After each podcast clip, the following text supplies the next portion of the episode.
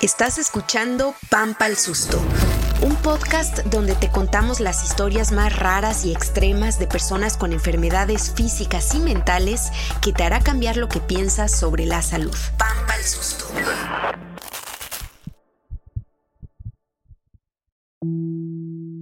Hola, soy Mari Carmen Clement y esto es Pampa el Susto.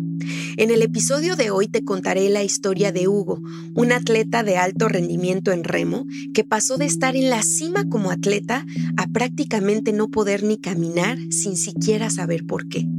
Con esta historia conocerás errores e ideas falsas que pueden ocurrir en el deporte.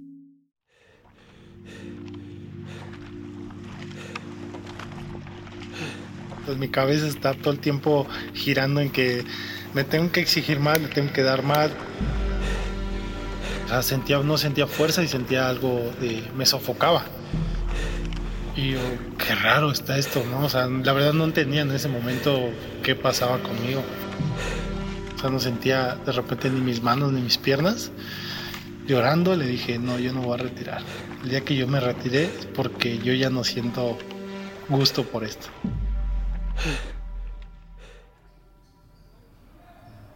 Son las 6 de la mañana y Hugo ya está en el gimnasio. No se trata de una rutina fitness para mantenerse en forma. El ejercicio en la vida de Hugo es cosa seria.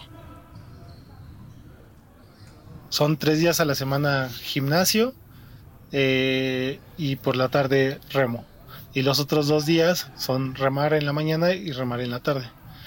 Entonces, eh, alrededor de cinco horas diarias de entrenamiento de lunes, de martes a, viernes y sábados y domingos tres horas y media. Hugo se dedica a remar.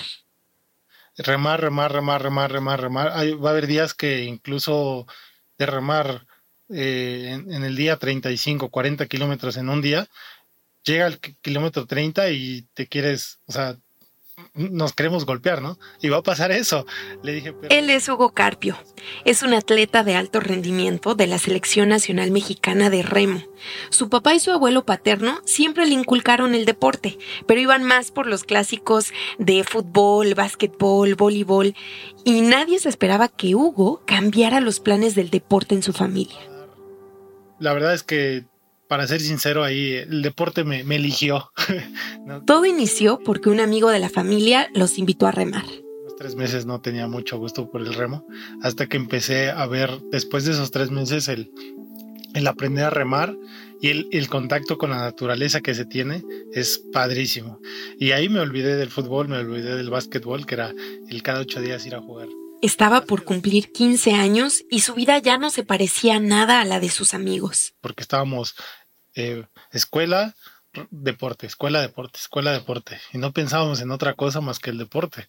Entonces, eh, no, no, no, teníamos como ese, ese hábito como de ir a una fiesta o preferíamos ir al cine. Como a los dos años de haber comenzado a remar, o sea, como a sus 17 años, llamaron a Hugo a formar parte de la selección juvenil de remo y los entrenamientos empezaron a ser cada vez más absorbentes el remo me hacía ir todos los días, pasar un límite, ¿no?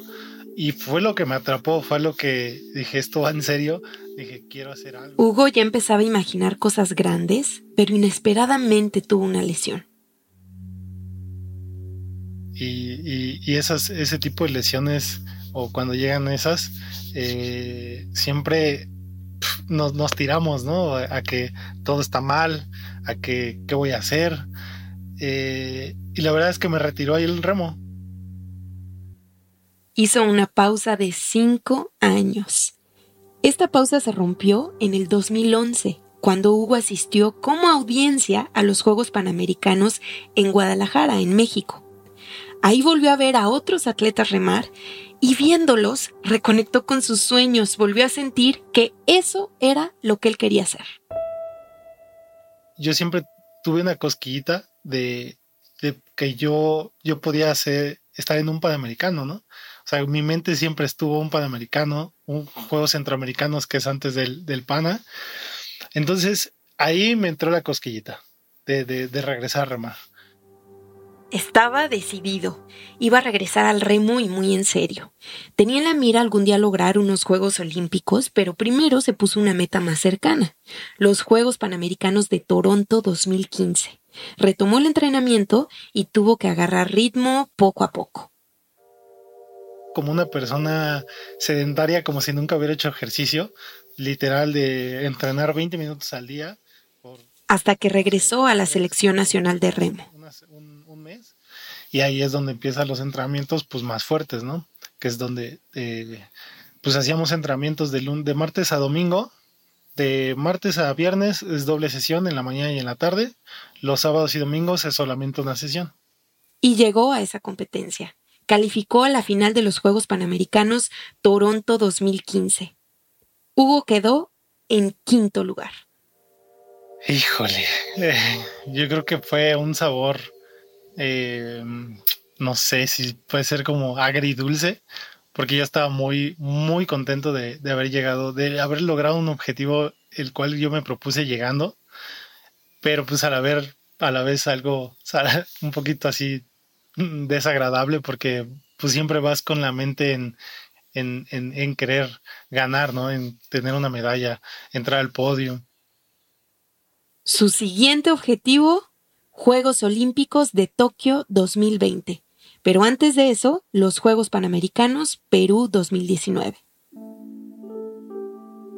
Ahora sí, agárrense, Hugo intensificó su entrenamiento como nunca antes.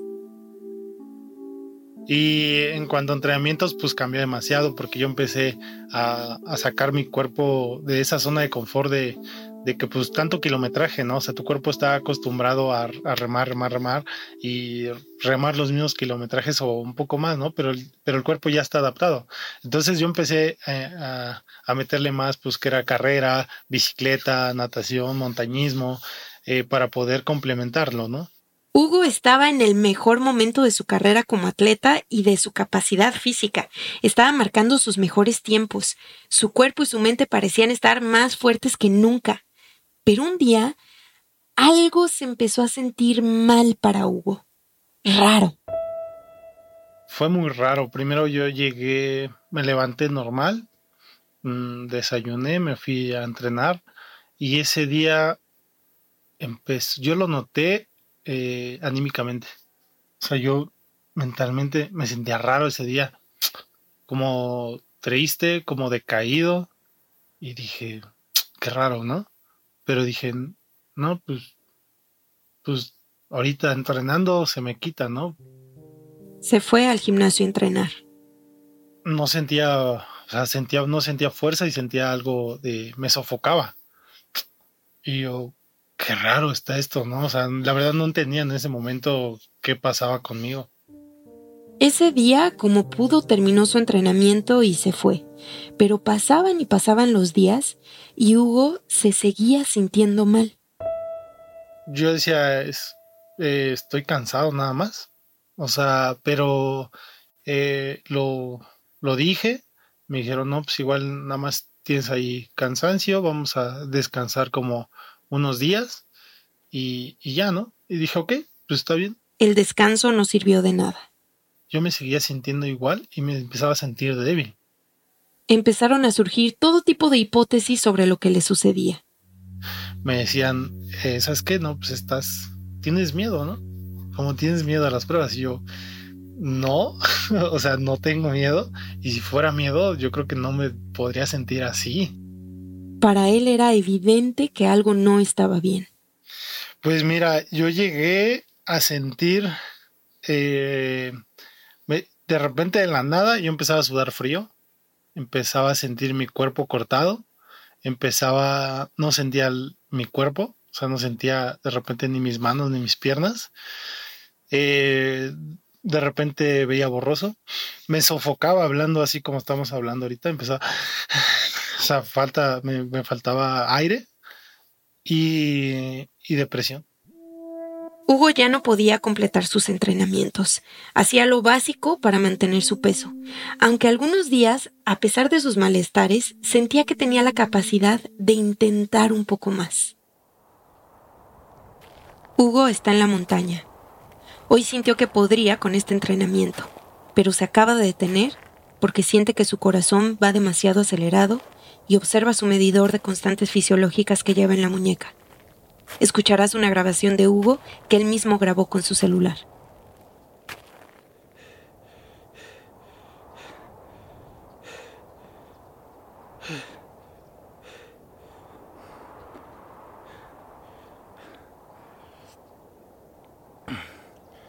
Mi, mi pulso se bajó a 30 pulsaciones y se me disparó a 232 pulsaciones, caminando.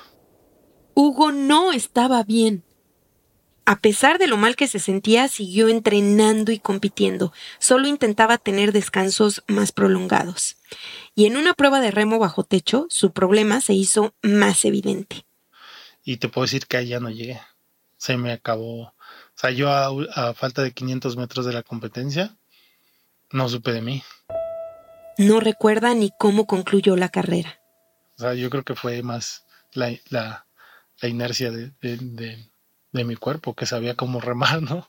Llegó un punto que si se proponía hacer una simple flexión con un brazo, ya no podía hacerlo o lo hacía como en cámara lenta.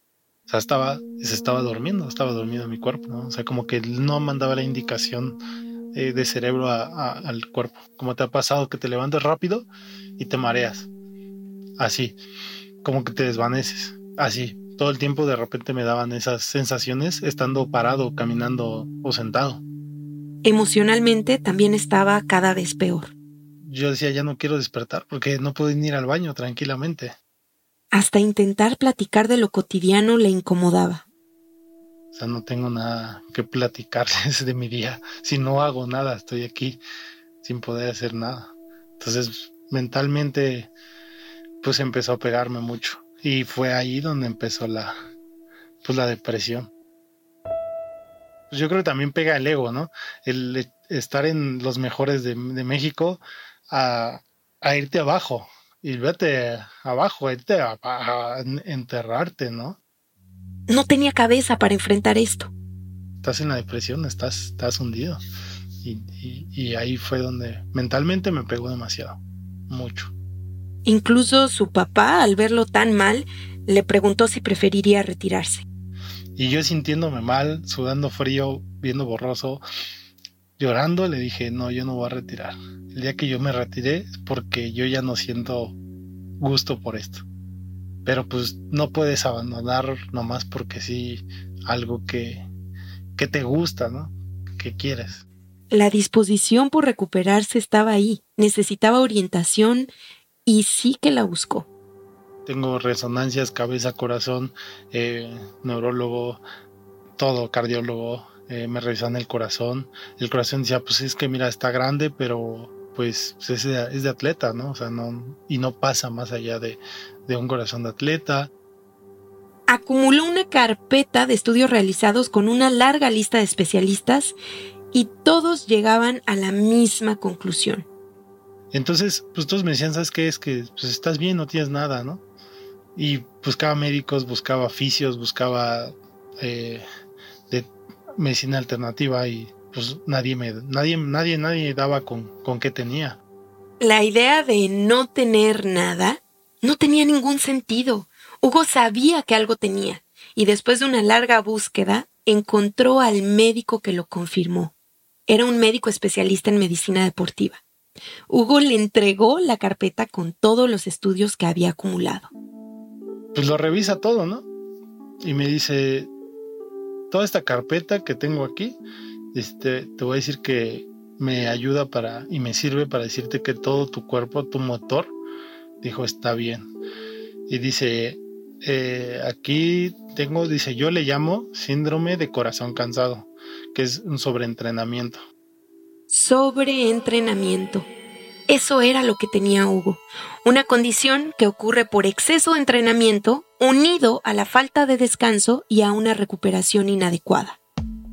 El sobreentrenamiento puede presentarse con diferentes síntomas, aumento de la frecuencia cardíaca al ejercitarse o en reposo, dificultad para respirar, eso que él describía como sofocarse, dolores musculares hasta para realizar las actividades más cotidianas y la disminución de la resistencia y la potencia muscular. Además, tiene síntomas psicológicos como la alteración del ciclo del sueño, la apatía y en casos graves se desarrolla ansiedad o depresión, como fue el caso de Hugo. Dice, los entrenamientos van desde días, semanas, meses y años. Y me estaba viendo de frente, ¿no? Yo estaba, esa vez entró un amigo conmigo a la consulta y me dice, pero te quiero decir algo, no te vayas a deprimir, pero tú tienes un, un sobreentrenamiento muy fuerte. A diferencia de lo que el médico pensaba, Hugo no se puso nada triste. Sonrió y le digo, Doc, es el usted me está dando, ah, me está haciendo dar el primer paso para salir de la depresión. Le dije, hoy sé que tengo, hoy sé contra qué voy a luchar. Y ya estaba riéndome, a pesar de que yo en ese momento estaba sudando frío de, de los malestares que normalmente yo tenía al día a día. El médico le dijo que iba a tener que empezar a entrenar como lo haría cualquier otra persona sedentaria que por primera vez en su vida quiere iniciar en el ejercicio.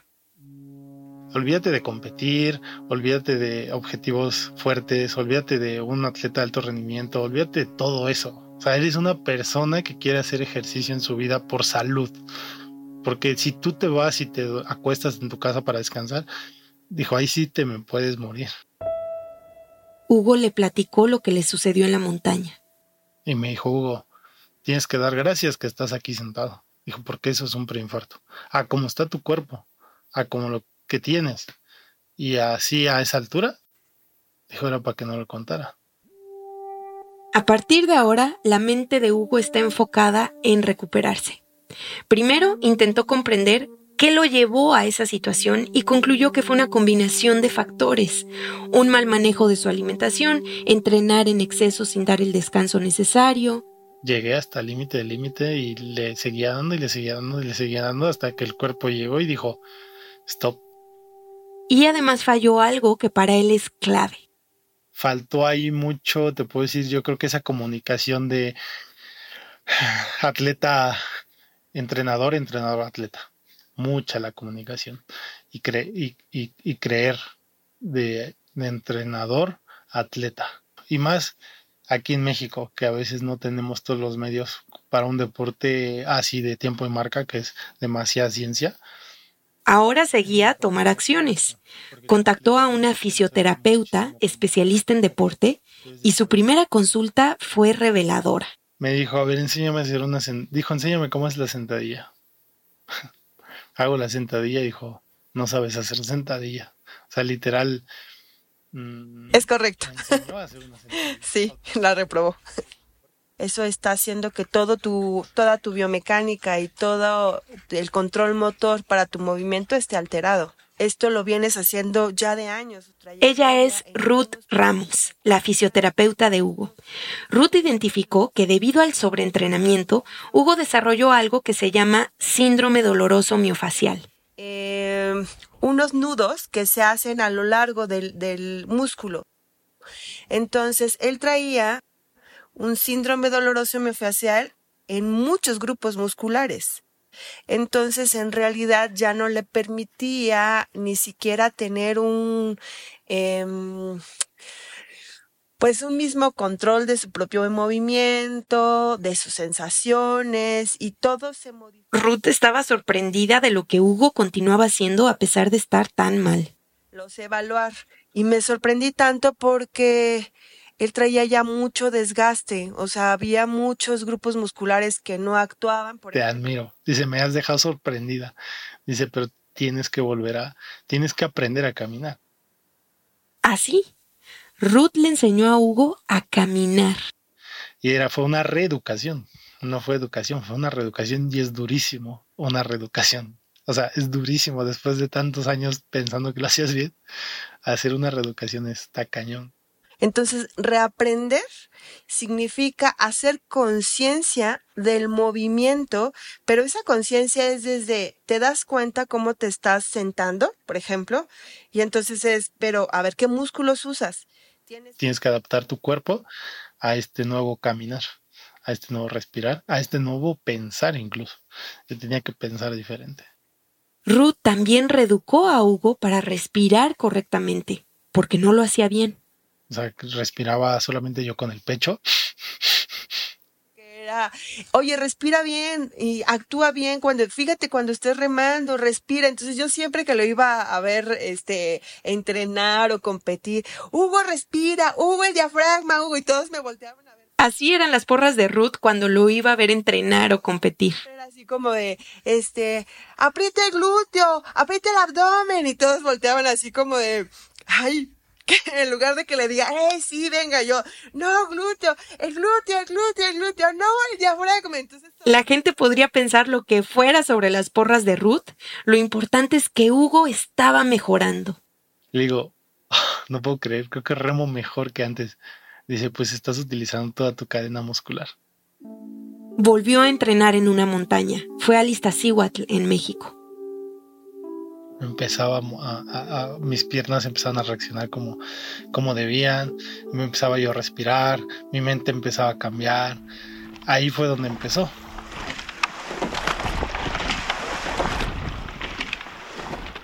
Son las pruebas para calificar a los Juegos Centroamericanos 2018. Médicos y entrenadores le dieron el permiso de competir bajo una advertencia. No eres ese Hugo de eso, no eres, no eres eso. Se la tenía que llevar tranquila y ser consciente que aún no recuperaba su potencial. Su papá lo miraba orgulloso en la tribuna. Dijo, ¿por qué este? Dice, es un pinche terco. es un pinche terco. Dice, y está aquí. Hugo llegó a la meta. Llego con el entrenador y me dice, Hugo, mira el tiempo. Lo veo, estaba yo pegado a mi, a mi mejor tiempo, cinco segundos. Y le dije, nada, no te creo. Dijo, sí, ¿por qué te voy a mentir? Había quedado yo un segundo. Miró los tiempos oficiales. Cuando llegan los tiempos oficiales, efectivamente, yo estaba a cinco segundos de mi mejor tiempo. Con ese segundo lugar no pudo calificar a los centroamericanos porque solo pasaba el primer lugar, pero su capacidad y la confianza en sí mismo estaban de regreso. Es real. Hugo está compitiendo en la final de los Juegos Panamericanos Lima, Perú 2019. Compiten Austria, Polonia, República de Moldova, Rumania y México. Hugo llegó en cuarto lugar. ¿Qué sentiste? Híjole, ay. es difícil decir en ese momento en ese momento yo bajando tenía mucha tristeza con, todo mi, equipo. Pero yo al, poco rato me sentía contento, muy contento. O sea, haber, haber, haber estado ahí otra vez en, en, una competencia de ese nivel fue increíble. O sea, puedo decir que fue alegría pero en ese momento sentía que algo faltaba. Así, tenía una sensación de que algo faltaba, pero yo estaba satisfecho. ¿Cómo no iba a estar satisfecho? Llevaba dos años de esfuerzo recuperándose para poder volver a estar en una competencia de esa altura. Y voltearse a ver uno y, decir, y decirnos que somos todos los seres humanos y todas las personas somos unos chingones y somos buenos, con esa humildad, cuando yo dejo mis remos me dije, me dije eso. Ah, soy un chingón, con la humildad que se necesita. Porque a veces se nos olvida reconocernos algo. Se nos olvida reconocer. O sea, yo aprendí a reconocerme haber dado un paso. O sea, a ese grado. Y yo dije, ¿y por qué después? Porque antes no veía y decía, reconócete haber ganado un quinto lugar a, a ese nivel. Cuatro meses después, 26 de diciembre del 2020. Eh, yo estaba, me acuerdo perfectamente, estaba yo aquí cenando, había venido un amigo y estaba yo cenando eh, y me empiezan a llegar muchísimos mensajes, ¿no? Los abro y pues decía que era, eh, nos felicitaban al equipo de Remo por haber obtenido el tercer lugar porque el primer lugar, el primer lugar había salido en positivo en el doping. Hugo y su equipo habían ganado el tercer lugar, una medalla de bronce, estar en el podium. no sé qué decirte, o sea, no sé qué decir, no, no encontraba palabras, estaba yo así como, como ahorita, me escucho, me veo, no sabía, no sabía, no sabía qué decir. Su amigo lo felicitó y al poco se fue de su casa. Me quedo yo solo, no había nadie en casa. Lo primero que pasa fue irme a acostar a la cama y, y ver hacia el techo, ¿no? O sea, y, me estaba riendo con risa nerviosa, literal, no podía ni llorar, no podía hacer nada, no sabía qué pasaba. Y solamente, pues, volteé a verme a mí hacia adentro, hacia adentro, que fue una de las cosas que aprendí y a estar en el momento presente, a disfrutar cada momento. Y literal, así me lo dijo mi, mi sentir y mi corazón me lo dijo. Te dije que, que siguieras a pesar de que yo estuviera cansado. Eso fue lo que lo hizo seguir el día a día. Ese amor por, por uno y por lo que hace, por lo que quiere, por lo que lo hace feliz, por lo que lo llena. Por la pandemia, la entrega de la medalla se aplazó varios meses. Finalmente se le entregaron el 9 de marzo del 2021 en el Comité Olímpico Mexicano. Nos los entregaron y fue padrísimo. O sea, alguien me preguntaba que si se sentía igual. Y les dije que sí, solamente que en diferente escenario. Pero se sentía padrísimo entre que te la entregaran. El presidente de ese momento del comité le puso la medalla. Me la pone y me dice, pesa, ¿verdad? Y le digo, sí. Y me contesta, pero pesa más no tenerla. Y yo, eso sí. eso sí es verdad. Y fue padrísimo. Ruth también estaba feliz esa sensación que lograste contribuir para sumarte a, ese, a ese logro. Un logro más allá de la medalla. El verlo arriba del bote, el ver cómo se transformaba su cara porque le habían dicho que no lo iba a lograr hacer. Hugo y Ruth hicieron una mancuerna maravillosa, atleta fisioterapeuta. Pero él me hizo amar y disfrutar el deporte el empuje que tienes que tener, el cómo te tienes que levantar a pesar de las derrotas y de las caídas. Entonces, creo que Hugo me enseñó la pasión del deporte. Eso es lo que me dijo. Y eso que ve Ruth me pareció muy coherente con la simpleza con la que Hugo define lo que para él significa ser un atleta. Pues la verdad, para mí significa mucha alegría personal y, ser atleta es lo que me llena. O sea, es amor. Sostener una medalla en sus manos cuando tres años antes su cuerpo había dejado de funcionar. Yo aprecio muchísimo la manera en que Hugo conectó con la humildad, cómo estuvo dispuesto a pasar de ser un gran atleta a ser nadie y volver a empezar. Yo solo le quiero dar una porra a Hugo y se la voy a dar al estilo de Ruth.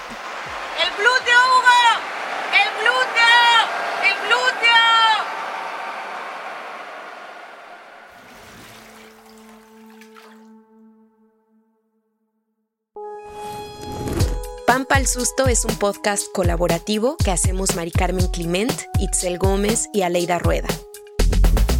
Carlos Antonio Sánchez se encarga de la producción y diseño de audio.